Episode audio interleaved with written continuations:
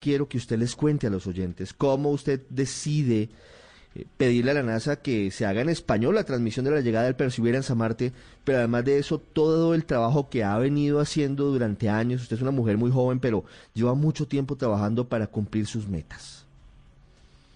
Bueno, ¿cómo fue que pasó todo eso? Uh, cuando llegó Curiosity a la superficie de Marte, que se estaba haciendo parte de esa misión, un compañero mío antes, antes, una semana antes, me dijo, ¿por qué tú no haces eso en español?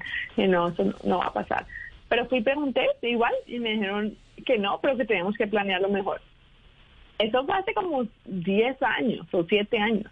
Y durante todo ese tiempo he estado yendo a la oficina ah, de, comunicaciones de la NASA en JPL diciendo, mira, tenemos que en español, tenemos que en español.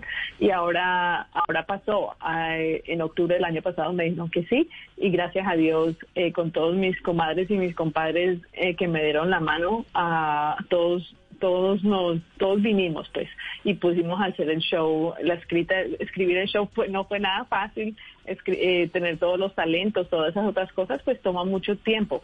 Pero el hecho en sí era porque yo quería eh, incluir a, a, Latinoamérica en todos estos acontecimientos históricos, porque nosotros estamos allí, no solamente estamos allí es parte del grupo, haciendo cambios y ayudando a, las misiones y trabajando en las misiones, pero también estamos allí porque nosotros queremos aprender también y no es como que de tercera mano o alguien me lo dijo, no, en la misma línea, en la misma, en, en, el, en la misma asiento del frente con todo el mundo lo que quería que nosotros lo viéramos y lo hicimos.